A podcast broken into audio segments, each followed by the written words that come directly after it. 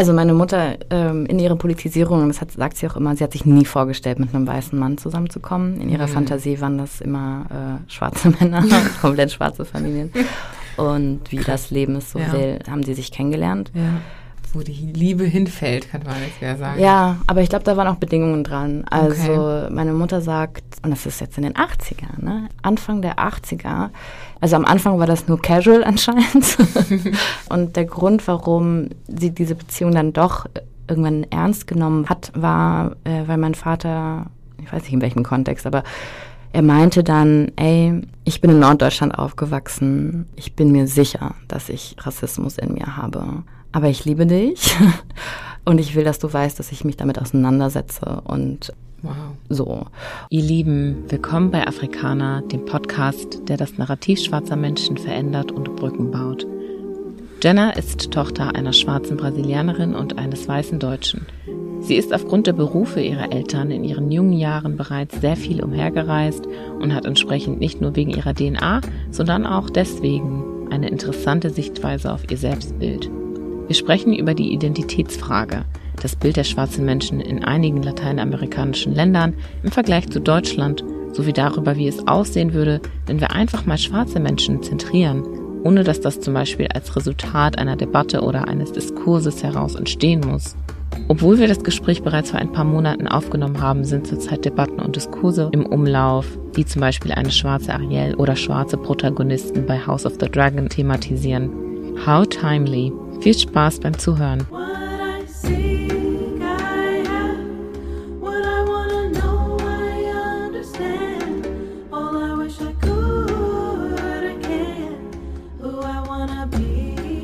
Hallo Jenna. Hi. Herzlich willkommen. Dankeschön. Danke für die Einladung. Sehr gerne.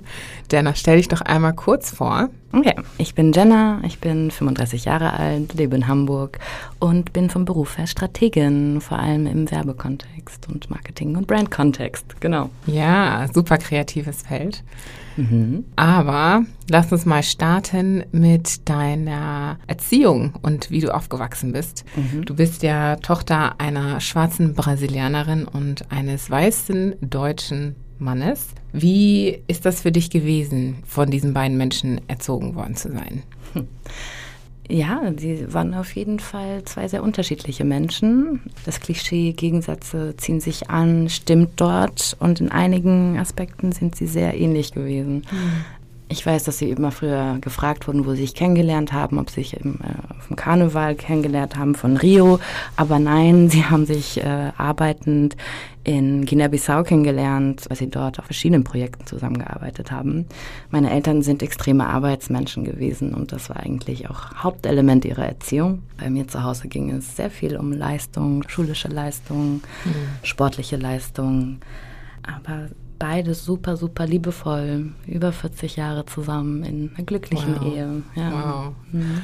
Aber wie kommt es, dass Sie sich in äh, Guinea-Bissau kennengelernt haben? Also was genau haben Sie gemacht? Weißt du das noch? Ja, ähm, die haben für Entwicklungskooperationen gearbeitet. Also ähm, die deutsche Entwicklungskooperation heißt Gesellschaft für internationale Zusammenarbeit, wird vom Bundesministerium finanziert, aber sie haben auch grundsätzlich für die EU gearbeitet, für die UNO, für die KfW, also für super große internationale ja, Entwicklungsprojekte okay. in sehr vielen verschiedenen Ländern. Und das war damals ihre ersten Stationen in verschiedenen afrikanischen Ländern, hm. genau. Und ihr seid sehr viel rumgereist, ne? Also genau. du sagst das gerade, viele verschiedene Stationen. Das heißt, du bist es gewohnt gewesen als Kind, immer mhm. wieder das Land zu verlassen und ja, teilweise mit die Welt zu bereisen, ja? Absolut. Äh, ein lustiges Element davon ist, dass ähm, meine Eltern sich auch häufig einfach nur am Flughafen getroffen haben, um eine Schlüsselübergabe zu machen. Und ich war sehr viel Zeit immer nur mit der einen oder mit der anderen Person. Ähm, mhm. Und diese anfängliche Zeit von sehr viel Reisen ähm, wurde dadurch unterbrochen, dass es dann ein großes Projekt gab in Mexiko.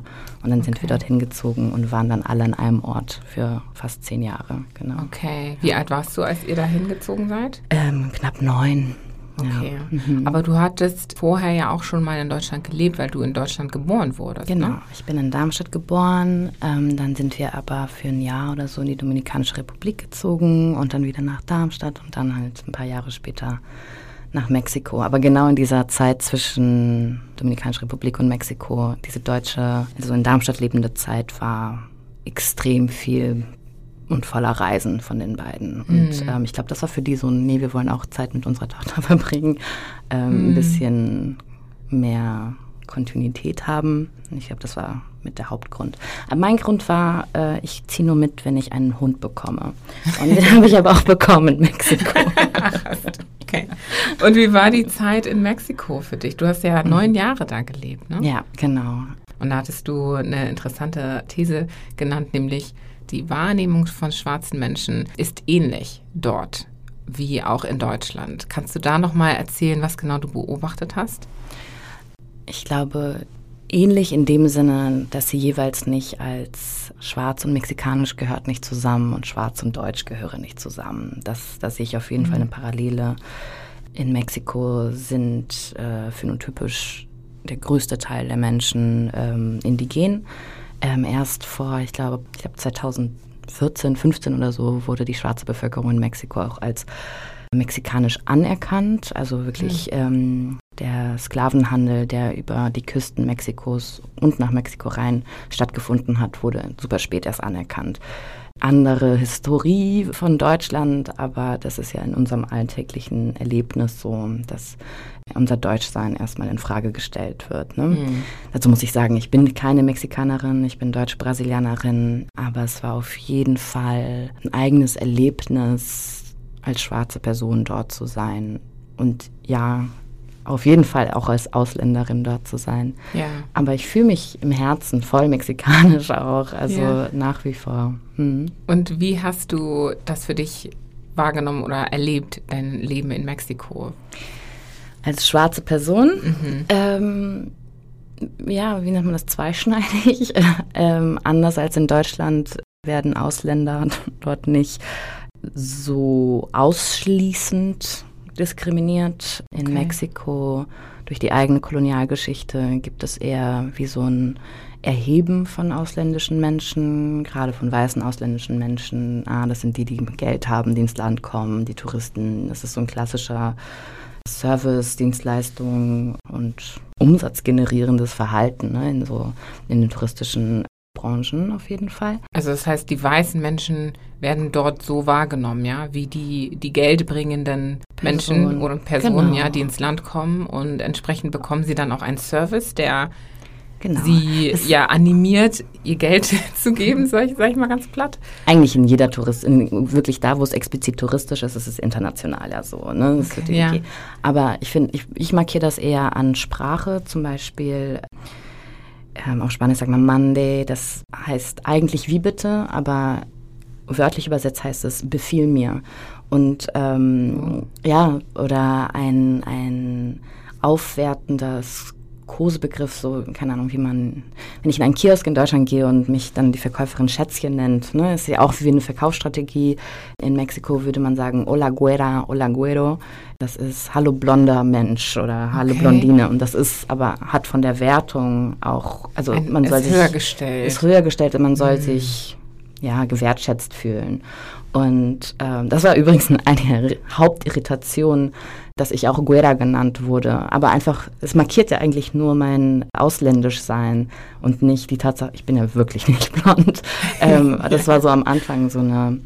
Aber es ist auf jeden Fall eine Kolonialgeschichte, also nicht nur Touristen oder Ausländer, die zu Besuch kommen oder dort Expats sind oder so weiter. Ja, es ist ein Land, das äh, von Spanien kolonialisiert wurde, was weiße Menschen sind und die es auch nach wie vor gibt. Also generationale weiße, blonde Mexikaner gibt es einige und die sind mhm. strukturell mhm. auf jeden Fall auch immer die Reicheren mhm. in, der, in der Gesellschaft. Wow. So, definitiv. Krass. Und deswegen ist es umso interessanter, dann als schwarze Person da reinzukommen, weil man weder in die weiße reiche äh, Schicht sozusagen assoziiert wird, noch in die mehrheitsgesellschaftliche indigene Bevölkerung, die strukturell weniger Geld verdient und reingehört. ja, ja, wo bist du halt dann da? Auch hier super exotisiert. Ne? Mm, also auf jeden verstehe. Fall ein Fremdkörper und anders und in Lateinamerika auf jeden Fall schnell assoziiert als, ah, okay, wenn ich sage, ja, ich bin Deutsche, war eher so ein großes Fragezeichen. Wenn ich gesagt habe, ich bin auch Brasilianerin, war natürlich so und sofort, aha, Samba, Fußball. Ähm, und dann gibt es natürlich aber auch eine, eine wie Verbindung innerhalb des Kontinentes mit anderen lateinamerikanischen Ländern. Und, mhm. Aber dieser exotisierende Beigeschmack ist immer, immer, immer, immer und ich glaube fast universal für schwarze Menschen. Ja, also wenn ich dich anschaue, würde ich jetzt nicht unbedingt denken, dass du brasilianisch bist ähm, zur Hälfte. Ja, also für okay. mich siehst du sehr typisch, sage ich mal in Anführungsstrichen, halb schwarz aus. Ne? Also mhm. afrikanisch, deutsch oder ne, welche andere, ähm, welche andere genau, Komponente da irgendwie ähm, rein könnte. Aber ich frage mich, wie du dich selbst auch siehst. Also mhm. gerade jetzt in Deutschland lebend und mit dieser mexikanischen Erfahrung, mit deinen brasilianischen Wurzeln, mhm. wie siehst du dich denn selbst? Ähm, ach, da denke ich sofort an so einen kleinen, so ein kleines Gedicht, was, oder ich weiß einfach so ein Wording, was mich begleitet, das besagt, hör auf, dich in Halves und äh, Quarters zu schneiden. Hm. Ähm, deswegen würde ich immer sagen, ich fühle mich immer als Ganzes und vermeide mich zu vierteln oder zu halbieren. Yeah. Eher so ein, ich fühle mich sowohl deutsch als auch brasilianisch und ich bin super geprägt von meiner mexikanischen Sozialisierung einfach. Das waren super prägende Jahre dort äh, bis zum Erwachsenenalter. Und ich glaube, ich bin Multitudes. ähm, das bin ich gerne. Und ich sehe Welt eigentlich auch so, dass wir eine Reihe von Kontinuitäten sind und nicht nur von Nationalitäten, aber halt auch von verschiedenen Geschichten, basically. Mhm. So. Die ja auch immer gesammelt werden, immer mehr und dadurch Total. ja auch ja, wandelbar machen. Ne? Ja, und ähm, Afro und das Afrikanische in mir ist ja wirklich auch eine historische Kontinuität. Schwarze mhm. Menschen in Brasilien übrigens die Mehrheit des Landes, also über 60 Prozent ist äh, schwarz in Brasilien. Ähm, der Grund des Sklavenhandels verschiedenen afrikanischen Ländern. Meine Mutter hat auch mal so Roots gesucht und analysiert. Also wahrscheinlich sind meine oder unsere Vorfahren aus Guinea-Bissau tatsächlich. Mhm. Deswegen, ich glaube, mein Africanness ist nicht ein nationales, ne, wie sehr viele schwarze mhm. Menschen in Deutschland es empfinden, aber ähm, eine afrodiasporische, indirekte Geschichte, like literally, sind wir dann doch vom gleichen Kontinent, aber halt über verschiedene Generationen und andere ja, geografische Stationen. Mhm. Und ja, wie sehe ich aus? Wie empfinde ich? Also Brasilien ist auch ein super diverses Land. Ich, das höre ich tatsächlich nur in Deutschland, dass ähm, wie sie sich brasilianische Menschen vorstellen, wenn man vor Ort ist.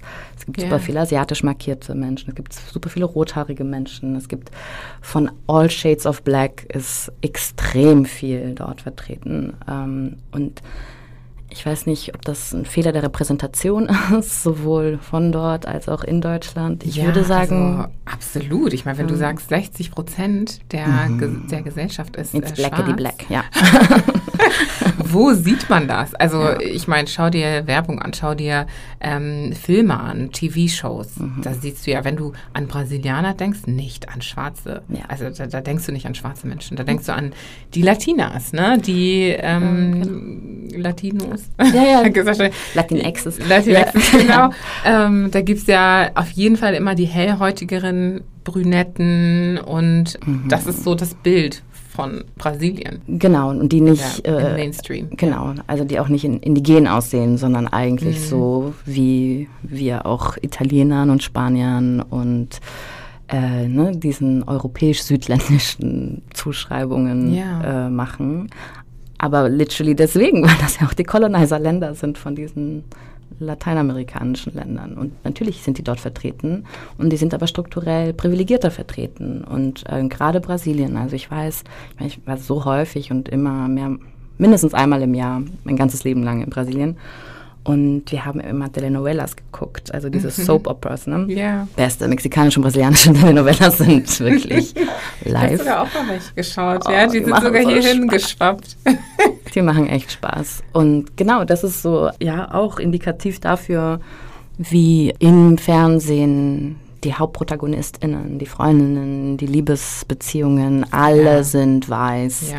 Und man sieht, okay, aber die Putzhilfe, die Chauffeure mhm. und all diese, ja. diese Art von Berufe sind dann die einzigen schwarzen Vertretungen im Fernsehen. Und das ist, glaube ich, gerade in den letzten Jahren erst nur teilweise am Wandeln. Also das ist mein Fernsehen in Brasilien auf jeden Fall gewesen. Okay. Und dann gehe ich raus vor die Tür und es sieht einfach komplett anders aus. Mhm. Also ja.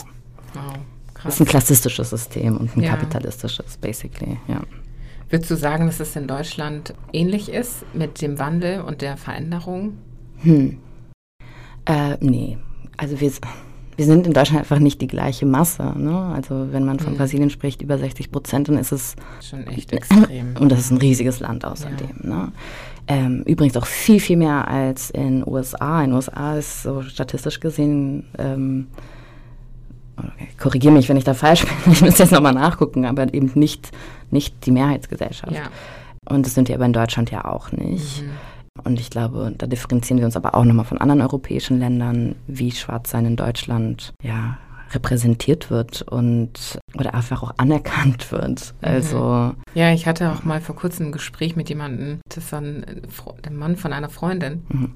Der hat mich gefragt, wenn man davon spricht, dass äh, jetzt zum Beispiel sehr wenige Menschen oder von 400 Menschen irgendwie fünf schwarze Menschen in einem Medizinstudiengang zu finden sind mhm. ähm, und man sich dann aber die allgemeine Proportion äh, der Gesellschaft anschaut und wie viele schwarze Menschen es in der deutschen Gesellschaft gibt, dann ist das doch repräsentativ, dann ist das doch okay. Ne? Wenn jetzt irgendwie, keine Ahnung, von 82, 85 Millionen, zwei Millionen insgesamt in Deutschland leben, dann haben wir uns darüber unterhalten, dass es innerhalb dieser Community, wie ist die verteilt in der Gesellschaft und warum? Also sind sie überproportional in Positionen der unteren Schichten oder das ist eher das, worauf wir schauen sollen, weil es nicht darum geht zu sagen, ach, es sollten jetzt äh, 50 Prozent schwarze Menschen in Deutschland leben, sondern wie verteilt ist die, dieser Prozentsatz, den es hier gibt? Voll. Also würde ich voll, finde ich super interessant, diesen Punkt. Mhm. Ähm, und für mich ist es auch eben nicht nur, sollte also in jedem Beruf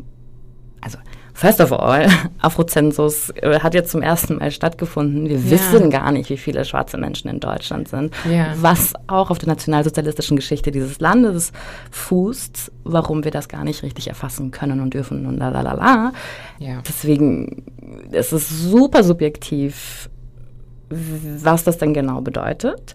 Äh, wer denn so wo sein sollte. Und es ist für mich auch einfach eine Frage von Zugang und welche Barrieren werden denn wo äh, aufgebaut oder woanders eben abgeschafft. Genau, Richtig, in gewisse ja. Berufsgruppen, da wird es sehr einfach gemacht, dass man dort dann landet. Mhm. Und bei anderen ist die Barriere extrem hoch. Und es wird niemals so eine Aussage oder politische, juristische Maßnahme wahrscheinlich geben. Ich glaube, Quoten gibt es ähm, in gewissen Kontexten und sind auch immer wieder umstritten. Aber die Strategin, die ich bin, ist immer so, okay, wo gibt es denn tatsächlich mögliche Hebel und immer nicht nur der Appell nach oben äh, hinsichtlich Regierung oder äh, Führungskräfte, bitte, bitte lasst uns rein, aber gibt es vielleicht noch andere Hebel? Mhm. Ja, Zugänge ist mein Stichwort in dem Kontext ja. einfach. Ja. Deine Großmutter, hattest du ja auch in unserem Vorgespräch erzählt, hat ja dafür gesorgt, dass deine Mutter ja Zugang zu sehr guter Bildung hat in Brasilien damals und ähm, hatte sich da so einen gewissen Deal ausgehandelt.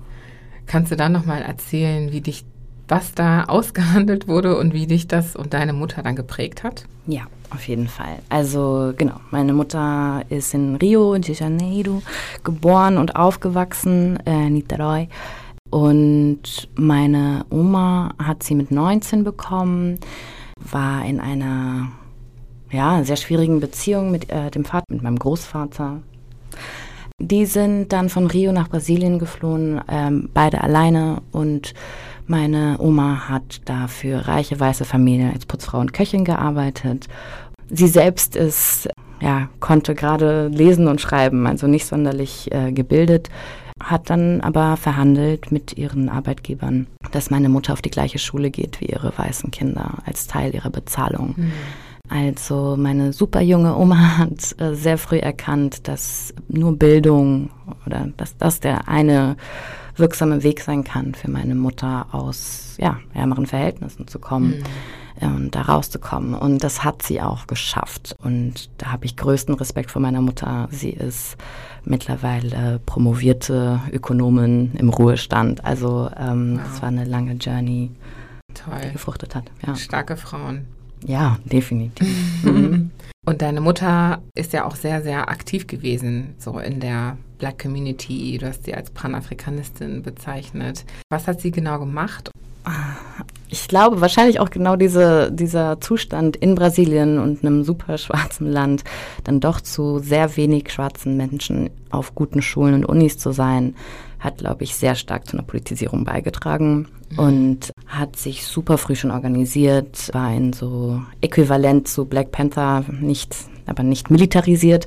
Aber zu solchen Gruppierungen gehörte sie in der schwarzen Bewegung in Brasilien. Zu der Zeit war Brasilien auch noch eine Diktatur. Also es gab tatsächlich einige heftige Kämpfe, die sie da mit begleitet oder mit ja, mit involviert war. Und auch der Grund, warum sie, glaube ich, Rootsuche in Afrika betrieben hat, ähm, um, glaube ich, dort einfach noch mal ja auch so eine persönliche Verbindung und Identitätssuche, glaube ich, angegangen ist. Mhm. Ähm, das hat mich extrem geprägt. Also ich glaube, ich wurde super früh sprachfähig für alles um Rassismus herum. Also bedeutet. speziell durch deine Mutter. Habt ihr euch da auch ausgetauscht aktiv über ihre Erfahrungen und ja, sie wurde, sie war auch in einigen, also in Deutschland, als sie dann irgendwann in Deutschland dann war, ja, sie hat auch dazu publiziert, sie wurde da zu verschiedenen Sachen eingeladen und interviewt und äh, war in verschiedenen Arbeitsgruppen auch in Deutschland tätig. Mhm. Sie war auch in in den 80ern, bevor es den ISD, Initiative Schwarzer Menschen in Deutschland gab, gab es da DEFRA, da war sie auch drin. Mhm. Ich gehöre zu diesem Bundestreff Babys, also wir waren sehr früh dort auch und ähm, ich glaube, das war ja auch wichtig, auch wenn sie nicht deutsch war, für mich ganz früh mhm. ne, ein Bewusstsein für solche Organisationen zu geben. Ja. Ja. Ja, und ich merke auch, du hast auf jeden Fall eine sehr bewusste Sprache, wenn es um die hm. Themen Rassismus und Globalisierung, äh, Diversität, Schwarz und Anderssein. Kommt das von deiner Mutter oder wie kommt das? Ich, ja, ich glaube, hundertprozentig kommt das ganz viel von meiner Mutter. Also okay. Also diese klassischen Situationen, die man auch als Kind hat. Fremde Menschen fassen einen ins Haar, fremde Menschen fragen einen, woher man kommt. Fremde Menschen fragen oder bewerten deine Deutschkenntnisse oder Fähigkeiten. Und solche Sachen sind natürlich auch schon mit ihr passiert. Und ich hatte auf jeden Fall eine Mutter, die dann ausrastet. Und nicht nur ausrastet, aber doch. Ich habe ihre Wut und ihre Verteidigung sehr häufig miterlebt. Mhm. Ich würde aber dazu auch anmerken, dass es in diesen ersten Jahren für mich peinlich war. Also ich glaube, rückblickend kann ich das super doll erkennen, wie mich das positiv beeinflusst hat. Zu dem Zeitpunkt gerade so, ne, wo man doch eher assimilieren möchte oder mhm. dazugehören möchte oder eben nicht auffallen möchte, äh, war das manchmal nicht auszuhalten. Weil sie das dann auch in der Öffentlichkeit gemacht hat oder wie hat ja, sich das halt in der Straße im Alltag, ne? Ja. Und dann genau ähm, du sprichst aber gut Deutsch. Äh, nee, wie war das? Es gab einmal eine Situation, hat mich jemand gefragt und da stand sie daneben, oh, und wo kommst du her? Und dann meinte ich, noch in Deutschland.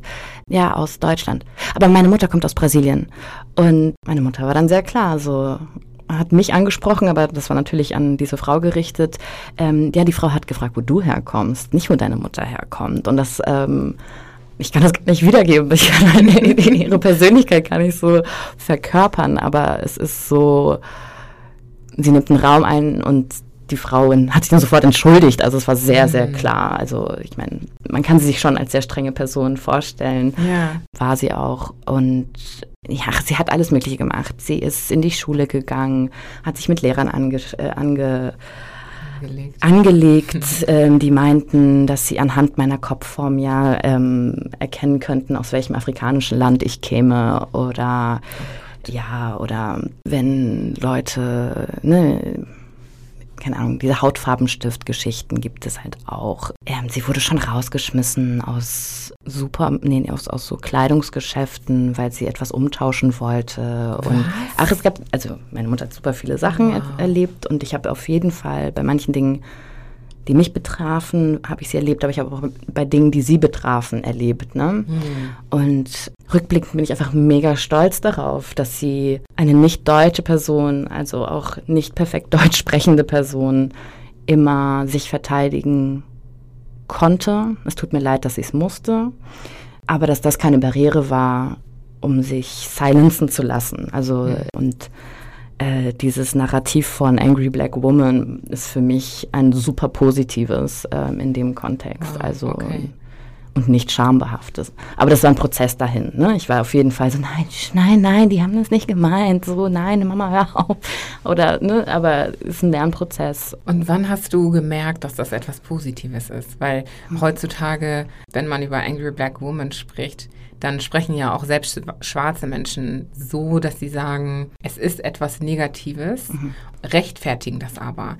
Du sagst aber, es ist etwas Positives. Ja, weil es ist urmenschlich. Also es widerfahren uns strukturell und individuell so heftige Sachen. Wie unmenschlich wäre es, wenn es keine Emotionen in uns auslösen würde. Mhm. Und ich glaube, das zu claimen und das embracen zu können, ist ein Claim von Menschlichkeit. Und ne, wir sind Menschen-Claim, ja. auch ja. im Privaten und im Persönlichen, weil ich glaube, Rassismus strukturell so ausgerichtet ist, uns zu entmenschlichen, uns zu, ja, uns zu entwürdigen. So. Mhm. Und, und, das, und, und uns im Prinzip zu zwingen, das einfach zu akzeptieren, indem wir eben nicht vokal genau. werden und, und, das nicht ansprechen. Uns dem zu beugen, auf jeden ja, Fall. Ja. ja. Meine Persönlichkeit ist ganz anders. Ich glaube, meine Wut ist leider nicht so schnell in so einer Schlagfertigkeit oder ihnen sofort das richtige Wort oder das richtige Wording zu finden mhm. oder richtigen, keine Ahnung, die richtige Beleidigung zu finden. Mhm. Ähm,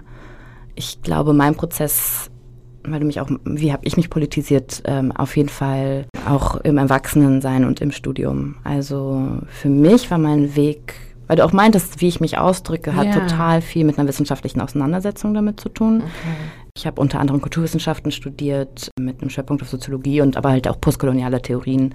Und das war für mich, ich brauchte diese Diskurse und diese Studien und diese Fakten. Ähm, genau, und diese Sprache aber halt auch, mhm. um, okay, das ist echt, das ist nicht nur eine gefühlte Wahrheit. Es gesellschaftlich geben wir Wissenschaft ja so ein Autoritätsgewicht und das kann man auch nochmal hinterfragen, weil das auch so durch Machtstrukturen und so weiter durchwachsen äh, ist. Aber es hat mir auf jeden Fall das Gefühl gegeben, okay, ich bilde mir das nicht ein.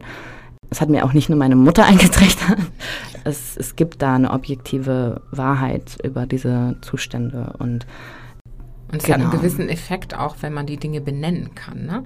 Wenn man nicht nur sagt, mhm ich fühle mich so und so mhm. oder ich bin gerade wütend, weil die Person mir diese Frage gestellt hat, sondern ich kann genau beschreiben, was da gerade passiert ist. Also es hilft zum einen, die Emotionen rauszunehmen aus der Sache, ja. aber auch diese Tatsache zu benennen, die, die es da gibt und dieses Verständnis aufzubauen für, für deine Realität und ja. ähm, die zu etwas Greifbarem zu machen. Genau, und das ist für mich, glaube ich, das allerwichtigste Learning, weil super viele Beschäftigung mit Rassismus geht ja so sehr auf Erfahrung, ne? Ähm, als müssten wir wiederholt erklären, was uns persönlich widerfahren ist ja. und immer wieder in diese Beweisführung gehen. Und dann wie so ein Appell, der bitte glaubt mir, bitte glaubt mir. Das ist, nee, nee, ist wirklich so passiert. Mhm. Und das, was es für mich gemacht hat, diese Art von Auseinandersetzung, ist es ist eigentlich komplett egal, wie viele Geschichten es gibt. Also dieser Teil ist nicht ausschlaggebender, als einfach wirklich benennen zu können, dass es strukturelle und institutionelle Zustände gibt, die mhm. auch historisch begründbar sind oder in historischen Entscheidungen verwurzelt liegt. So. Ja. Genau. Wie stehst du dazu, dass es Menschen gibt, die Sprache nicht auf diese Weise nutzen? Also bewusst oder auch unbewusst. Ja, es gibt Menschen, die sagen, ich habe keine Lust zu gendern oder Dinge klar zu benennen. Und dann gibt es auch Menschen, die haben einfach gar keine Ahnung, setzen sich damit nicht auseinander. Wie stehst du dazu? Genau, also gendern oder halt auch alle mögliche Sprachfähigkeiten um Ungleichheiten. Ne? Ja. Ähm, ich sehe halt in der Gesellschaft unterschiedliche Verantwortungen dafür. Ich glaube, das ist bewiesen und auch nachlesbar, dass diese Arbeit für Sensibilisierung, und da geht es eben auch nicht nur um Sprache, aber von marginalisierten Menschen gemacht wird, damit das in die Gesamtgesellschaft getragen wird. Aber am, wenn wir jetzt beim Schwarzsein bleiben, für mich ist es wichtig. Ich empfinde Sprache als wichtig. Ich finde, Sprache bemächtigt mich und Sprache kreiert Realität. Aber es ist ja wirklich auch niemand gezwungen. Also die Freiheit haben wir in einem demokratischen Land wie Deutschland ja auf jeden Fall alle, dass wir sprechen können, wie wir wollen. Und das Recht sollte uns allen halt beibehalten werden. Mhm. Ähm, ich glaube, man kann diskutieren und man kann auf jeden Fall auch darüber diskutieren, dass es bewusste Entscheidungen sind. Sobald man darüber weiß, es zu tun oder nicht zu tun, ist eine Entscheidung. Und auch Entscheidungen haben auch Konsequenzen. Und mhm. zwar keine juristischen, aber wenn du dich entscheidest, was zu sagen, ne? genau, ja. gesellschaftliche und auch zwischenpersönliche. Ja. Also wenn in meinem Umfeld rassistische Sprache, sich entschieden wird, rassistische Sprache zu benutzen, sehe ich mich auch nicht in der Verantwortung, immer aufklären zu müssen. Ich, ähm, ich sehe mich aber halt in meiner persönlichen Verantwortung, auch Entscheidungen treffen zu können, mich dann zu distanzieren oder halt gewisse Beziehungen zu beenden. Und, mhm. und das kann die andere Person auch nicht so toll finden. Aber dann sind wir halt äh, in Kontexten, wo wir zwei jeweils freie Menschen sind die Entscheidung für sich treffen. Ja, so. ja. Und, Siehst ja. du denn da auch Unterschiede in der schwarzen und der weißen Community? Die Bereitschaft? Ja, genau, die Bereitschaft und die Verantwortungen. Genau, ich sehe auf jeden Fall eine größere Verantwortung an der Mehrheitsgesellschaft, die in diesem Land auf jeden Fall weiß ist und ja. auch machtstrukturell äh, privilegierter ist. Mhm.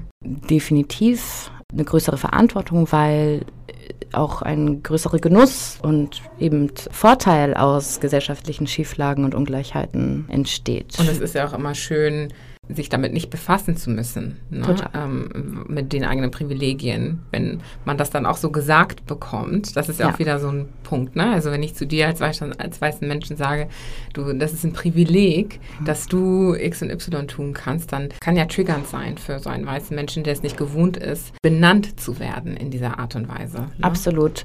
Und ich persönlich beschäftige mich dann auch keine weitere Sekunde damit, weil ich finde, ich muss weiße Menschen in der Form nicht die ganze Zeit zentrieren. Ich möchte nicht die Person mhm. sein.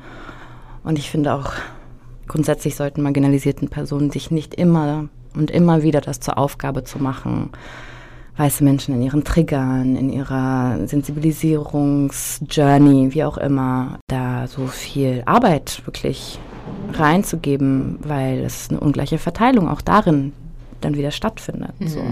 Und das bringt mich zu einem Punkt, so wie ich das bei der schwarzen Community sehe. Ich finde, wir haben Freifahrtschein, ehrlich gesagt. okay. Ähm, nein, haben wir auch nicht. Natürlich, auch hier sind Entscheidungen maßgeblich und eben, es geht ja auch nicht nur um Schwarzsein oder Sprache, die um Schwarzsein kursiert, sondern auf vielen verschiedenen Ungleichheiten und Gender ist auch wirklich da nur eine. Mhm. Für mich ist es so, we're all problematic. Our faiths sind problematisch, unsere Familie, unsere Familie und wir sind halt auch problematisch. Und da bin ich aber wieder beim Menschlichen. Es wird so viel von uns verlangt und dann wird uns auch noch abverlangt, dass wir unsere Ungleichheit konsumierbar und verständlich verpacken. Mhm. Und dann darin auch noch so eine Bitte einbauen müssen. Bitte, bitte seht es. Mhm. Ich glaube, es gibt einen sowohl als auch. Wir können daran arbeiten, besser zu sein. Und ich, Sprache ist ja wirklich nur eine super oberflächliche Komponente davon, die aber halt ein Indikator für etwas ist. Ne? Ich finde, als marginalisierte Person, ich persönlich habe dann auch eine größere Fähigkeit, mich mit anderen marginalisierten Gruppen zu äh, solidarisieren, auf jeden Fall. Ne? Einfach nur auf der Ebene von Diskriminierungserfahrungen und man weiß, was das bedeutet und, und was, wie sich das anfühlt, aber halt auch, was das für Konsequenzen alles haben kann, befähigt mich und ich finde uns auch insgesamt dazu, diese Möglichkeit zu haben und trotzdem, und das ist hier dieses sowohl das als auch, es ist auch okay, wenn man dafür keine Kapazitäten hat, mhm. wenn man es nicht macht oder ja. eben Entscheidungen trifft, die man halt trifft und ich sehe etwas Menschliches darin und das ist, glaube ich, so Ach, okay. ähm, wie beim Angry Black Woman ähm, ganz schön wichtig, ja. dass Menschsein auch eben nicht perfekt und mhm. übermenschlich halt mhm. alles können und müssen und an alles denken ja. können. Wobei, ähm, ich denke da halt auch gerade daran, dass eine isolierte Aufklärung aber trotzdem nicht stattfinden, also nicht gut sein kann. Ne? Also wenn nur weiße Menschen sich mit dem Thema befassen und versuchen, sich aufzuklären, das auch nicht ne, ähm, notwendigerweise in die richtige Richtung gehen würde, sondern schon auch in Zusammenarbeit mit schwarzen oder marginalisierten Menschen ähm, passieren muss, damit mhm. es eben eine ausgewogene Aufklärungsarbeit gibt. Wobei aber diese Arbeit von den marginalisierten Menschen, wie ich das von dir verstehe, ähm, auch belohnt werden müsste entsprechend. Ja, äh, mhm. ob jetzt ne, man sich Experten ranzieht und äh, die sich damit befassen und sagen, hey, ich habe es, es mir zum, zur Aufgabe gemacht, Menschen aufzuklären, weiße Menschen aufzuklären und werden entsprechend dafür bezahlt, zum Beispiel. Ne? Mhm. Ich sehe halt einfach diese, diese Zusammenarbeit, Zusammenarbeit, genau, die sehr notwendig ist. Oder, oder siehst du das anders? Ich glaube schon, dass ich es anders sehe. Also hm. ich glaube, ich bewege mich gar nicht so sehr, was ist notwendig. Ich glaube, es existiert nicht der richtige Weg. Und ich glaube, es existiert auch nicht nur ein Weg. Und ich glaube, wir beschäftigen uns sehr viel damit zu judgen, welcher Weg jetzt gut ist oder besser oder effizienter mhm. oder produktiver oder zielführender ist. Und ich glaube, wir haben auch nicht alle genau das gleiche Ziel. Mhm. Und das meine ich mit dem, ich zentriere Menschen nicht die ganze Zeit mit dem Ziel und irgendwann ist es soweit und wir leben in einer Welt, weil dann die weiße Mehrheitsgesellschaft sich dazu entschieden hat, ne? also ist, aufgeklärt ja. ist, weil sie es endlich ähm, dieses Struggle-Ding gibt es eben nicht erst seit George Floyd. So, da ja. bin ich wieder bei den Kontinuitäten. Und ich bin da auch, wenn ich auch schon den ISD, also die Initiative Schwarzer Menschen in Deutschland und Andefra genannt habe, auch in Deutschland schon in der organisierten Form mindestens seit den 80ern. Von, dass es schwarze Menschen in Deutschland gibt, ist es auch schon, glaube ich, seit den 30ern, 20ern so. Also ja. dieses, okay, jetzt müssen wir es nur so machen und wir müssen nur an einen Tisch und wir müssen expand, like, bin there, done that und unsere Vorfahren auch schon, auch in diesem Land. So.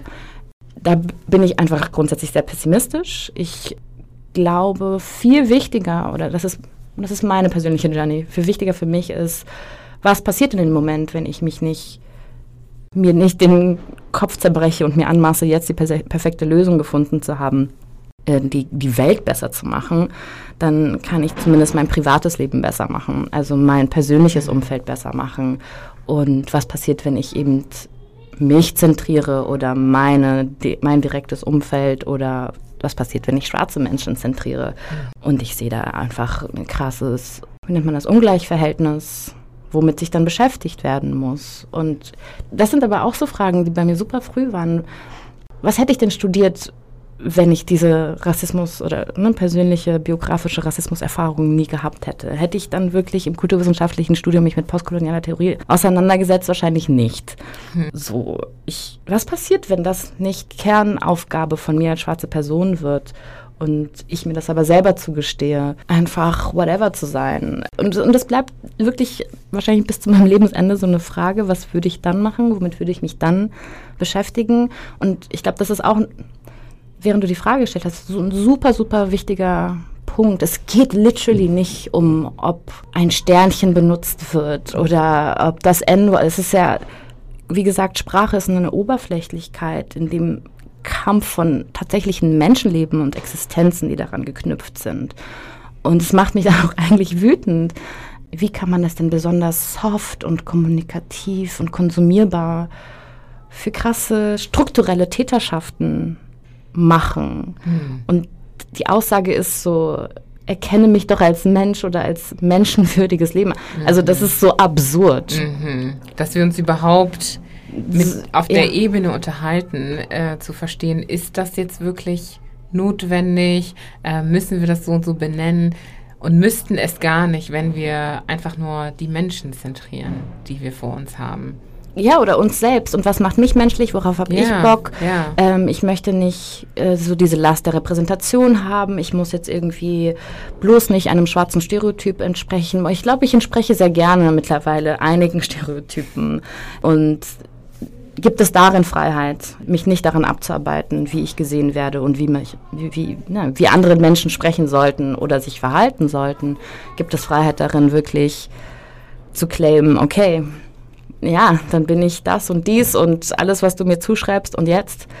Hm. Was, was passiert dann? Aber ja. ich glaube, ja, kommt man auch manchmal so an Grenzen so vom Kopf oder ich halt auch und es ist auch noch nicht zu Ende gedacht. Ich finde es toll, was du gesagt hast mit dem, ist das Ziel jetzt, das, die Welt besser zu machen oder fokussiere ich mich jetzt auf das, was ich, was in meiner unmittelbaren äh, Umgebung und meinen Bereich, meinen Einflussbereich befindet. Und ich meine, da fängt es ja auch immer an. Mhm. Ne? Da fängt es an, ob man sich zum Ziel setzt, die Welt zu verändern oder auch nur die Nachbarschaft oder die Geschwister, ja, Menschen, ja. die um einen herum sind. Aber um nochmal zurück zu deiner Person zu kommen. Ja. Du hast Kulturwissenschaften studiert, bist dadurch ja auch in, in diese Richtung gekommen, in der du jetzt bist, beziehungsweise hast dein Wissen um diese menschlichen, gesellschaftlichen Themen sehr erweitert. Aber es war ja nicht immer so. Du hast ja vorher BWL studiert, hast erstmal einen anderen beruflichen Weg eingeschlagen. Wie genau. ist dieser Weg verlaufen? Ich habe, genau, super früh, knapp 19 war ich, habe ich angefangen zu studieren an einer Privatuni BWL mit Schwerpunkt Unternehmensberatung und Entrepreneurship. Bin in meinem letzten Semester schwanger geworden, ungeplant. Mhm. Da war ich 21 und bin entsprechend sehr früh Mama geworden. Ich habe mich für das Baby entschieden und es war auch die beste Entscheidung ever. Aber genau, so ein Zustand führt auf jeden Fall dazu, alles nochmal zu hinterfragen und Prioritäten neu zu setzen. Und dieses Studium, es war damals der zweite Bachelorjahrgang nach dieser Umstellung von Diplom auf Mag und Magister auf Bachelor und Master. Mhm. Und es war sehr verschult, es war alles sehr schnell und, und ich hatte damals tatsächlich nochmal so eine Vorstellung von so einem romantischen Studium, wo man wirklich Bücher liest, in der Bibliothek ist und philosophiert oder so. Ist dann aber doch nicht so gewesen. Nee, das war wirklich äh, ganz schön viele Präsentationen und Bullet Points auswendig lernen und Multiple-Choice-Prüfungen mhm. schreiben. Mhm. Aber BWL und Wirtschaft an sich ist auch auf jeden Fall ein Teil meiner, meines Bildungsweges. Auf jeden Fall habe ich mich dann entschieden, Kulturwissenschaften in Lüneburg zu studieren und an eine Uni zu kommen, wo es nicht komisch war, dass man studiert und ein Kind hat.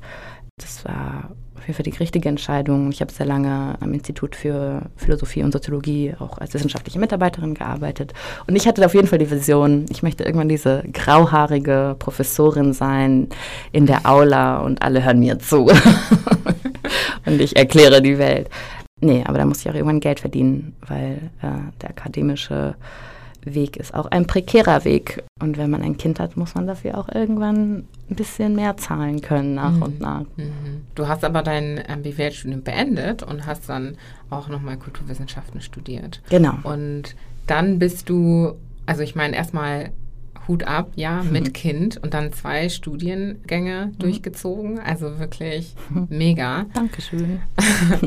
und du hast dann aber nochmal so einen Schlenker gemacht zu Operations in dem Bereich, in dem du ja jetzt bist. Ne? Du bist ja Head of Operations bei Karakaya Talks, genau. was ja eher wieder in diese BWL-Richtung geht. Wie kamst du dahin und was ist das, genau. was du da machst? Also dieser Traum, wirklich komplett wissenschaftlich zu sein, also der Grund, wie gesagt, ist einfach das Geld gewesen. Mhm. Also man muss wirklich lange im akademischen Feld arbeiten, bis man in eine Gehaltsstufe kommt, die irgendwie vertretbar ist. Plus man muss eigentlich auch an andere Universitäten gehen können. Und mit einem Kind, ich teile mir das Sorgerecht mit ihrem Vater und wir sind einfach alle in Hamburg. Also diese geografische Flexibilität ist einfach gar nicht da. Genau, nach dem Abschluss habe ich dann entschieden, äh, auf Jobsuche zu gehen. Und eine Freundin von mir hat mich dann empfohlen. Dann war ich bei der Zeit eine Zeit lang. Dann war ich bei, einem, bei einer Werbeagentur, die als Startup damals angefangen hat. Dann war ich bei einer größeren Werbeagentur. Dann war ich bei einer Werbefilmproduktion und war also sehr lange in einem Werbekontext als Strategin, dann auch größtenteils tätig und hatte dann aber, genau, habe auf jeden Fall das Geld verdient, was ich wollte. Aber Agenturleben ist einfach nicht das Richtige für mich. Und auch aus so, ja, ich meine, Corona hat ja einiges mit uns gemacht. Unter anderem auch äh, ist mein Vater an Corona verstorben letztes Jahr. Und ich glaube, das ist dann auch wieder so ein Turning Point. Was will ich denn den ganzen Tag eigentlich machen? Mhm. Und habe mich bei Kakadakaya Talks, was ein Medienstartup ist, aber auf jeden Fall ein Unternehmen, das für unabhängigen Journalismus steht und die Perspektive von marginalisierten Personen zentriert. Und ja, auf jeden Fall mit meinem Marketing oder auch wirtschaftlichen Wissen, aber auch mit, einem Kultu mit meiner kulturell-wissenschaftlichen Ausbildung, basically, habe ich mich da richtig am richtigen Ort gefühlt. Und das mache ich Welten jetzt. vereinen können, ne? Total. Und das, mhm. das erste Mal. Also es war wirklich immer ein Kompromiss sonst. Mhm. Aber ich bin dankbar für diese komische, wie nennt man das? Äh, nicht geradliniger Weg mhm. und der auch nicht beendet ist. Also ich habe trotzdem jetzt eben mich selbstständig gemacht mit äh, auch der Freundin, die mir den ersten Job damals gegeben hat tatsächlich oder vermittelt hat. Und ich habe jetzt sozusagen diese beiden Standbeine. Ich mache weiterhin Strategie im Brand und Digitalbereich, aber bin eben auch Head of Operations von Karakaya Talks und gestalte da halt ein super nices Unternehmen mit, was hoffentlich auch langfristig die Mediengesellschaft mitprägt und genau solche Punkte wie Repräsentation und welche Narrative konsumieren wir im Alltag halt mhm. angeht. So mhm. voll. Was kann man sich so in deinem Alltag vorstellen? Wie sieht dein Tag aus? Mit welchen Tätigkeiten beschäftigst du dich? Also ich bin so die rechte Hand von Esther Kaya, die ja das, die CEO, Gründerin und auch Host von diesem äh, Talkshow-Format ist. Der Alltag ist sehr viele Zoom-Meetings. Äh, ich glaube, wir sind ein Unternehmen, was definitiv nicht zurückkehrt von dieser äh, Homeoffice- äh, Situation, aber ich wohne ja auch in Hamburg und das Unternehmen ist sonst in Berlin. Mhm. Ähm, wir callen sehr viel. Wir, es geht um alltägliche Prozesse von, wie weit ist die Produktion? Ist eine Produktion ähm, jetzt schon in der Postproduktion? Wie weit sind wir mit ähm, der Herunterskalierung von den einzelnen Videos oder Assets? Also das Koordinieren von dieser ganzen Social Media Abteilung letztendlich, ähm, die das dann auf unsere Plattform spielt und auch das Community Management betreibt, aber auch, und das machen wir ganz viel, User-Testing, was für Feedback gibt es. Und dann geht es wieder in diesen Prozess von, was wollen wir anders machen, was wollen wir besser machen, wo können wir strukturell im Unternehmen einfach Organisationen so gestalten, dass wir besser sind. Wir sind komplett investment- und förderabhängig oder halt auch Mitgliedschaften, die gemacht werden können. Wie können wir finanziell stabil bleiben. Das ist eine der Hauptfragen, die wir gerade, die uns gerade beschäftigen. Ne? Creator Economy ist einfach eine Frage, wie können wir uns dort positionieren mhm. und trotzdem von öffentlich-rechtlichem Fernsehen unabhängig bleiben. Mhm. Und genau, wo gibt es Innovationspotenzial? Wo gibt es einfach auch ja, wirtschaftliche Kostenoptimierung? Aber halt auch, welche neuen, ne, wie so Trend Forschung ist letztendlich auch ein Teil davon. Welche Themen muss man denn jetzt wie weiterhin bespielen? Aber auch Marketingfragen, wie können wir weiterhin oder erst recht unsere Brand so differenziert präsentieren, dass wir wachsen können, aber dass wir auch nicht geschluckt werden, ne? mhm. also oder oder verwässern. Oh. Genau, also, also ein allumfassender Job ist das ja. Genau, auf jeden Fall, ähm, ja. Strategie und Operations ist mhm. auf jeden Fall Kern davon. Mhm. mhm. Was gefällt dir persönlich am meisten an dem Job? An dem Kalakaya Talks Job gefällt mir am meisten das Team. Das ist das erste Mal ein diverses, wirklich super konsequent diverses Team. Ja. Äh, und es gefällt mir sehr, wie der Führungsstil von Esra, der ein sehr empathischer und menschlicher ist tatsächlich. Wie kann man sich das vorstellen als Außenstehender? Es gibt regelmäßige Mitar Mitarbeitergespräche, nicht erst nach einem halben Jahr, sondern alle zwei Wochen. Mhm. Das ist für mich ein Riesen-Learning. Am Anfang dachte ich, oh Gott, äh, warum muss ich jetzt ständig mit meiner Chefin sprechen? es, es, sind dann kurze Gespräche. Man hat so 10, 15 Minuten einfach so ein Check-in und das Learning dabei ist wirklich, etwas kommt sofort hoch und es kann auch sofort gelöst werden oder die mhm. Idee braucht dann nicht drei Monate, vier Monate, fünf Monate, bis man halt in einem angemessenen Meeting mal etwas platzieren kann oder man mhm. müsste halt selbst einfordern, hey, ich habe da eine Idee. Mhm. Es kann wirklich niedrigschwellig und casual in so einem Austausch und das macht sie mit wirklich allen im Team.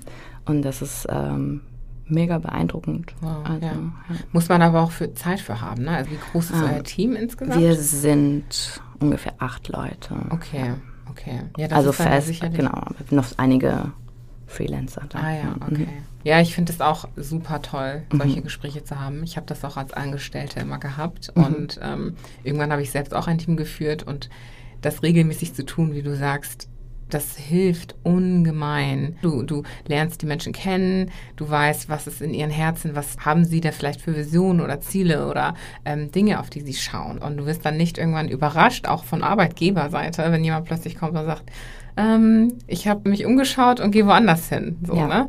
Also finde ich auch ganz, ganz top, diese regelmäßigen Austausch-Meetings. Total. Und es kann so eine Mitarbeiterumfrage, natürlich, also in dem Unternehmen davor hatte ich mal so eine Mitarbeiterumfrage äh, gestartet, aber es waren halt auch 50 Leute, aber man kann es nicht so erfassen, wie ein kurzes persönliches Gespräch halt mhm. erfassen würde. Mhm. Ja. Und du hast gesagt, ihr seid sehr divers, also wie divers kann man sich das vorstellen? Äh, es gibt nur eine weiße Person im Team. Oh wow. Ja. Okay. Mhm. Und der Rest? Asiatisch markiert, Muslimas mhm. einfach, also wirklich auch Hijabis. Also Esra Kaya Kaya ist eine Frau mit Kopftuch mhm. und auch nicht deutsche Menschen, ja, so ja, ich, arabisch markiert und ja. ähm, asiatisch markiert, genau. So, mhm. ja, voll. ja, ich kenne ähm, das auch, in so einem internationalen Umfeld zu arbeiten. Mhm. Mm, ich habe in zwei Startups gearbeitet, die beide mega international waren und wir haben Englisch im Unternehmen gesprochen aufgrund dessen. Und ich kann nur sagen, es ist eines der besten Erfahrungen, mhm. die man sammeln kann, mit so vielen verschiedenen Menschen zusammenzuarbeiten. Also die Einblicke, die du bekommst, ne, das ist Preis, also das ist, ich wollte gerade sagen priceless, aber aber das hat, das macht wirklich was mit einem. Ja. Und wenn man so von Offenheit spricht. Ich glaube, das ist eine Sache, reisen zu können und mhm. viele Dinge zu sehen. Aber es ist nochmal was ganz anderes, Menschen um dich herum zu haben, die so anders sind als du. Ich finde, das ist nochmal eine tiefergehende Reise irgendwie ja. ähm, in diese Welt der Offenheit. Kann ich nur jedem ans Herz legen, sich internationale Unternehmen zu suchen. Ja, oder einfach diverse, ne? Ja. Genau, genau diverse Unternehmen, ja. das meine ich, ja, mhm. ja. Interkulturell und auch in allen anderen Bereichen Total. diverse Menschen um sich herum zu haben. Ja, voll. Spannend. Also gehen wir noch mal kurz zurück zu deiner Geschichte, ja. weil ich auch eine Sache ganz, ganz interessant finde, nämlich diese Beziehung zwischen deinen Eltern. Deine Mutter, schwarze Frau, brasilianisch, panafrikanistisch, sehr selbstbestimmt, eigenständig, mit deinem Vater, weißer Mann, mit all seinen Privilegien, die damit kommen. Du beschreibst die Beziehung aber als eine sehr tolle und eine sehr bereichernde und mit einer sehr guten Kompatibilität. Ja. Und du hast aber für dich selbst in deinen eigenen Erfahrungen beobachtet, dass es große Schwierigkeiten geben kann in solchen interkulturellen Beziehungen. Mhm. Mm, kannst du da noch mal erklären, was du da genau beobachtet hast? Ja, voll. Also meine Mutter ähm, in ihrer Politisierung, das hat, sagt sie auch immer, sie hat sich nie vorgestellt, mit einem weißen Mann zusammenzukommen. In ihrer mhm. Fantasie waren das immer äh, schwarze Männer, komplett schwarze Familien.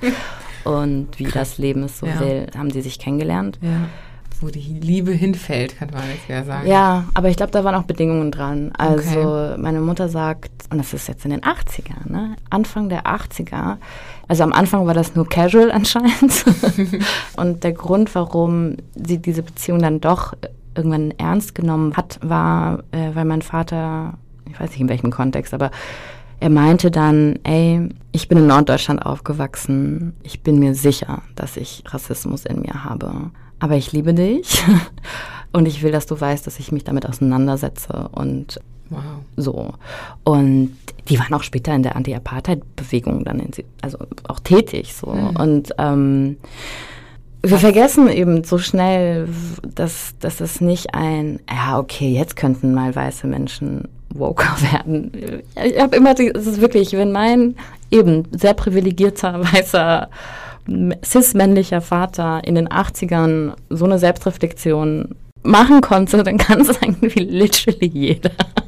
Oh, ja, also ich finde das echt krass, so eine Aussage zu machen. Ja. Und also wirklich so bewusst und selbstreflektierend mit sich selbst umzugehen mhm. als weißer Mensch. Ja. Wow. Und ich glaube, anders wäre es auch gar nicht möglich mit den beiden. Mhm. Ähm, und auch an der Stelle, also mein Vater ist kein Held dafür. Ne? Also es ist einfach nur auffällig, weil es sonst so wenig passiert. Mhm. Ähm, aber die haben sich da gefunden und ich glaube, was deren Beziehung noch viel mehr ausmacht, ist, ich glaube, die sind jeweils in ihrer in ihren eigenen Welten die Außenseiter gewesen. Also und so unterschiedlich auch ihre Persönlichkeiten oder ihre jeweiligen Biografien waren. Ich glaube, die sind so ähnlich gewesen in ihrem Outlook für was sie machen wollen und ne, dieses Reisen, auch, sie haben das Gleiche gearbeitet, sie haben zusammengearbeitet. Manchmal war meine Mutter der Chef, manchmal war mein Vater der Chef, also auf Projekten. Also mhm. die haben glaube ich, sich vor allem und ich würde auch immer sagen, ihre Arbeit ist äh, das andere Baby gewesen, das andere Kind, das ist mein Geschwisterchen, ähm, dich dann voll gefunden. Meine Erfahrung mit weißen Partnerschaften ist einfach nicht, oder ganz konkret, ich habe nie jemanden gefunden, ich habe welche gefunden, die genau das gesagt haben sogar äh, oder ähnliches gesagt haben, aber es war trotzdem immer nur Surface Level, mhm. beziehungsweise habe ich für mich identifiziert, dass ich, glaube ich, noch mehr brauche und noch mehr Identifikation brauche oder Nähe brauche oder halt auch ein Grundvertrauen brauche. Ja, weil ich, also mhm. als du nochmal kurz zu dem, zu der Aussage deines Vaters, ne, mhm. als du das gesagt hast, dachte ich nämlich, ja, okay, kann man ja sagen, aber die Tatsache, dass sie so lange verheiratet waren ja. und das ja auch sehr schön war. Ja, ich meine, ja. du hast es ja auch beobachtet als Kind und äh, heran, als du herangewachsen bist. Das heißt, es war schon tiefgründiger und nicht nur diese Aussage. Also ich finde, das ist einer der echtesten Beziehungen, die ich erlebe, also mhm. die ich, die ich kenne. Das ist wirklich die meiner Eltern. Ähm, und, und auch wirklich äh, real so. Die, mhm. die haben sich auch nicht verstanden. Ich bin mir auch sicher, dass da zwischenzeitlich ähm, auch Phasen gab, wo wahrscheinlich eine Trennung irgendwie im, im, im Raum stand und mhm. so. Ja, die waren, die haben sich gefunden. So. Die sind sehr kompatibel gewesen. Und für dich ist das aber in eine andere Richtung gegangen. Genau. Das heißt, ähm, du sagst, du hast für dich niemanden gefunden, weil du jemanden gebraucht hast, der vielleicht, ja, auch so tiefgründig ähm, gewesen wäre und, und die Taten halt, die Worte auch in die Taten umgesetzt hätte? Oder ähm, ja, also die Art aber, wie dein Vater diese Worte auch in die Tat umgesetzt hat, ja, und dieses starke Bewusstsein hatte, mit seinem Weißsein umzugehen, mit seinen Privilegien und seinen unbewussten Bias, ähm, das sieht man ja leider nicht oft. Ne? Ja. Und ähm, ist auch, glaube ich, das, was dir dann gefehlt hat, wo du gesagt hast, es kann Schwierigkeiten geben, Schwierigkeiten geben zwischen so einer interkulturellen Beziehung. Absolut. Ähm, und ich will auch nicht behaupten, dass es eher die große, große Ausnahme ist. Und mhm. auch zu seiner Reflexion gibt es auch Grenzen. Ne? Auch als Tochter, definitiv kann ich das sagen. Aber für mich reicht es, glaube ich, nicht, dass Menschen sich nur auseinandersetzen in dieser Intimität, was eine Be Be Beziehung bedeutet für mich. Mhm. Wie weiße Menschen gesellschaftlich und historisch sozialisiert sind, kommt man dann ganz selbstverständlich an eine Grenze, gerade wenn es ums Instinktive geht oder im Intimen oder ne, was. Also ein Beispiel, was meine Mutter aus ihrer politisierten Arbeit äh, in, in, in Deutschland erzählt hat. Sie war mal in einer Arbeitsgruppe. Da gab es auch sowohl schwarze als auch weiße Menschen, die eben sich antirassistisch in, mit antirassistischer Arbeit beschäftigt haben. Und ähm, da hat sie erzählt, dass eine Person, also eine Frau, eine weiße Frau, die 20 Jahre lang sich schon mit Antirassismus auseinandergesetzt hat, sich dann gemeldet hat und meinte, und das hätte sie nicht machen müssen, ne? aber sie hat dann erzählt, dass es mal in ihrem Leben mal eine Situation gab, dass ihre Tochter in Lebensgefahr war einen Unfall hatte und sie ins Krankenhaus gegangen sind und ähm, wirklich ganz schnell was gemacht werden musste. Und der Arzt, der dann kam, war ein schwarzer Arzt. Und sie meinte dann rückblickend, dann in dieser Arbeitsgruppe, in der sie sprach, das ist nur bei ihr passiert. Das war nur in ihrem Kopf. Sie hat nichts gesagt oder so. Und mhm. ähm, ist in diesen paar Minuten, Stunden, wo sich dieser Arzt dann um ihre Tochter gekümmert hat und sie gewartet hat, auf jeden Fall die Frage hochgekommen, ist dieser Arzt kompetent genug? äh, wird dieser Arzt, wo kommt er überhaupt her? Hat er die richtige Ausbildung genossen? Aber das muss ja, äh, muss er ja, wenn er hier in Deutschland mhm. ähm, Arzt, äh, also wirklich es war sofort die Hautfarbe in diesem extremen Zustand von ja. verliere ich meine Tochter. Und es ist, es ist ja was Urinstinkt und Existenzielles. Kommt sowas halt hoch. Eine Person, die 20 Jahre lang sich mit antirassistischer Arbeit beschäftigt hat. Und ich fand, ich glaube, es war mega wichtig, dass das, diese Person das auch dann so sagt, weil ja. sie, sie, hätte es ja auch niemals. Es war ja, waren ja wirklich nur ihre Gedanken, die sie jetzt ja niemals äh, äh, äußern müssen. Ja. Aber ihr Punkt war ja genau der. Rassismus oder rassistische gesellschaftliche Sozialisierung ist so tief. Diese Narrative oder diese Zuschreibungen, die wir alle in uns tragen, sind so tief. Die, keine Ahnung, anscheinend gibt es einfach Grenzen dazu, die nicht mehr zu haben. Oder vielleicht gibt es auch gar keinen Zustand mehr ohne aber vielleicht nur ein Umgang mit oder so. Ich weiß ja, es nicht. Ja. Und meine Erfahrung ist in diesen intimen Beziehungen mit weißen Menschen eben, vielleicht ist eben das Fehlen nicht das richtige Wort, aber es gibt eine Ebene, die unaufgelöst bleibt, so, oder unüberwindbar bleibt. Für mich. Und ich glaube, das ist eine Grenze, die ich aber in der Beziehung aufgelöst haben möchte. Mhm. Und meine Erfahrung ist, es geht für mich persönlich ähm, nur mit nicht weißen Menschen und ganz besonders mit schwarzen, in schwarzen Partnerschaften. So. Wow. Wow. Hm. Es tut was mit einem, wenn man sowas hört. Ja. Das ist schon echt. Also auf der einen Seite total Props zu dieser Frau, ja, dass sie sich getraut hat, ihre Gedanken, die ja frei sind, ja. so zu teilen und sich so zu entblößen, sage ich mal. Ja. Und auf der anderen Seite ist das aber total erschreckend, ne? Ja. Sowas zu hören, weil man, ich kann dann total verstehen, wenn dann jemand sagt, boah, ich will nicht irgendwann aufwachen und denken, jetzt ist alles anders, weil mhm. diese Person plötzlich, weiß ich nicht, realisiert hat, oh mein Gott, ich sitze hier neben einer schwarzen Frau. ähm, das und das könnte schiefgehen oder das und das könnte passieren oder, ne, und deswegen, weiß ich nicht, löse ich das auf oder, oder fange an, das zu bezweifeln oder hm. das macht ja was mit einem. Ja, total. Wow. Und du hast. Ja, ja. aber ich glaube, was mir wichtig ist, trotzdem zu sagen, ist, ich eben, ich glaube nicht, dass es nicht funktioniert. Ich ja. glaube, es ist nur nicht für mich. Also, mhm. ähm, und das war schon mal anders. Ich weiß nicht, ob sich das nochmal verändert, aber ich bin in einer glücklichen Partnerschaft mit einer schwarzen Person gerade. Mhm. Und das ist ein voll schöner Zustand. Und die sich kaum, was sich kaum in Worte fassen lässt, für mich persönlich. Mhm.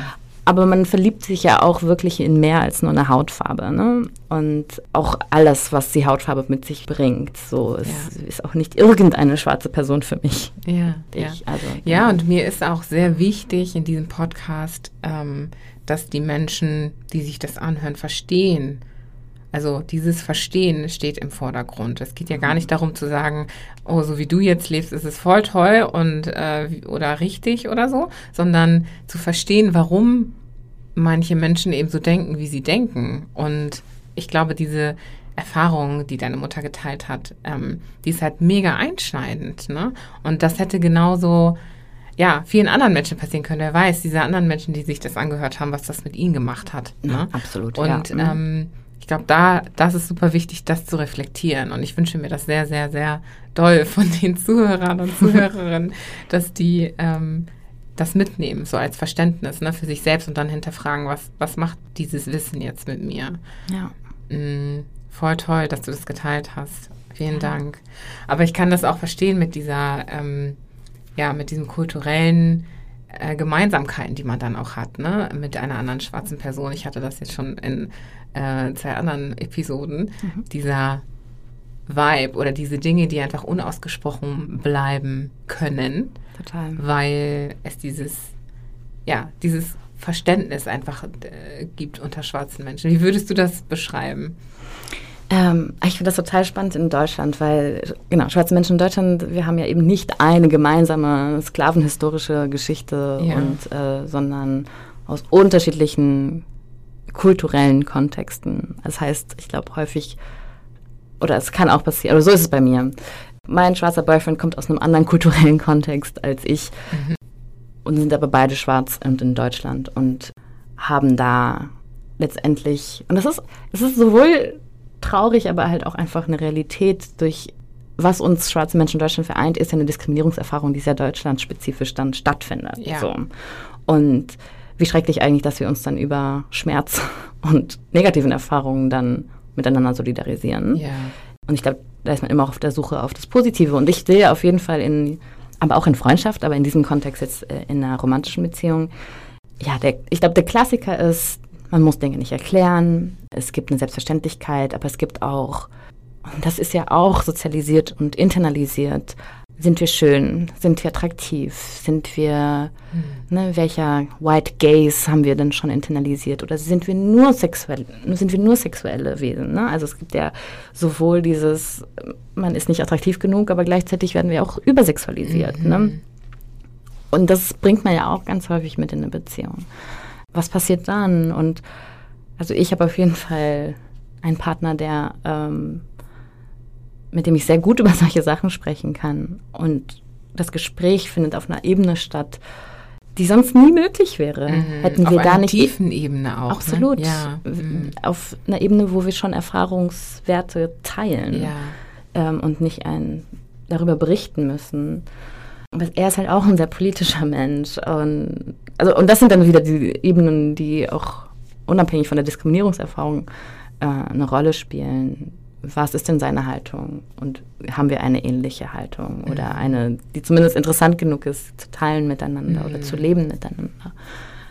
Ja, ich, man muss einen sehr weiten Weg gehen mit einem nicht weißen, ein, einem nicht schwarzen Menschen oder einem weißen Menschen, um diese Ebene zu finden. Ja. Es ist sehr viel Arbeit und ähm, ich kann das auch von persönlicher Erfahrung ähm, teilen. Ne? Ich habe auch Freundinnen ähm, und auch Freunde, die nicht, also die weiß sind und mit denen ich auch in diesen Rassismus-Diskurs, Anderssein, Schwarzsein-Diskurs gegangen bin. Und es ist absolut anders, aber mh, mm, es ist auf jeden Fall sehr, sehr schön, wenn man dann eine Ebene erreicht hat, de, auf der man dann mit dieser Person sich austauschen kann in der Hinsicht. Wobei auch ich weiß, es gibt immer wieder so Momente, wo man gefühlt Rückschritte macht, ja. Man sagt, okay, jetzt muss ich wieder erstmal zurück in Richtung Erklärung ne? Mhm. Und äh, die Person erstmal abholen und dann noch, und dann können wir uns auf der Ebene unterhalten. Und das ist, es ist so ein bisschen wie so ein Tanz, ne? Mhm. Weil du merkst halt immer wieder, okay, ich muss wieder zurück erklären, ich muss wieder ein bisschen, ne? Aber man hat sich ja bewusst dafür entschieden, ne? Man geht ja, ja diese Beziehung ein, es zwingt dich ja auch keiner, ne, diese Menschen in deinem Leben zu lassen, aber es ist auch immer wieder da, dieser Tanz, dieses nach vorne, nach hinten, nach vorne, nach hinten. Ähm, Was sich ja. aber zum Beispiel nicht auflöst in einer heterosexuellen Beziehung, ist ja auch eine Sensibilisierung von einem Mann für Lebensrealitäten einer Frau oder konkret einer schwarzen Frau. Ne? Mhm. Ne? Das ist mhm. so, ähm, das ist etwas, was sich nicht einfach auflöst. Also deswegen, ich glaube, mein Plädoyer ist einfach, es ist eine Annäherung und es ist eine Erfahrung, die ich mega wertschätze. Ja. Und weil ich genug Leute kenne zumindest, ähm, die das gar nicht erst in Erwägung ziehen. Sobald, also als schwarze Person eine andere, nein, das ist wie, das ist ja halt mein Bruder, das ist meine Schwester, das geht gar nicht. Ja. Das habe ich schon so häufig gehört. Ja, das so, habe ich auch gehört, ja. Ähm, nein. und das finde ich schade, dass ja. wir uns dann einfach so schnell zur Familie machen ja. und uns so zu, ja, entromantisieren mhm. so von mhm. vornherein. Was mega schade ist. ja. ja. ja. Wow, spannend. Ach, da würde ich auch super gerne nochmal mit dir drüber sprechen. Das können wir dann offline machen. Ja. ähm, ja, wir sind ja jetzt auch schon zum Ende angekommen. Aber natürlich nicht ohne äh, meine Blitzfragen. Uh. Ohne die lasse ich dich nicht gehen. Aber vielen, vielen Dank erstmal. Also ich muss sagen, es war so, so schön, dir zuzuhören. Ähm, und ja, deine Erfahrung deine Geschichte, deine Perspektiven aufzusaugen und und ich finde es auch so toll, wie du dich ausdrückst und es einfach machst, einfach machst, dir zu folgen. Ähm, cool. Und so ein bisschen Dankeschön. in deine Welt einzutauchen. Ja. Ich habe mich auch zu bedanken. Ich freue mich voll, dass du mich eingeladen hast. Es hat mega Spaß gemacht. Sehr gerne. Los geht's mit den Blitzfragen. Okay. Okay. Gefühle oder Verstand? Verstand. Geschminkt oder ungeschminkt? Geschminkt. Kerze oder Glühbirne? Kerze. Laufen oder schwimmen? Laufen. FOMO oder JOMO? Oh, JOMO. Mittlerweile JOMO. ja. ja. Und zu guter Letzt Afrikanerin oder Deutsche? Again, I'm Multitudes. Ja. Multitudes. Mhm. Awesome. Vielen, vielen Dank, Jenna. Danke, danke, danke, dass du dabei warst. Dankeschön. Deine Zeit auch.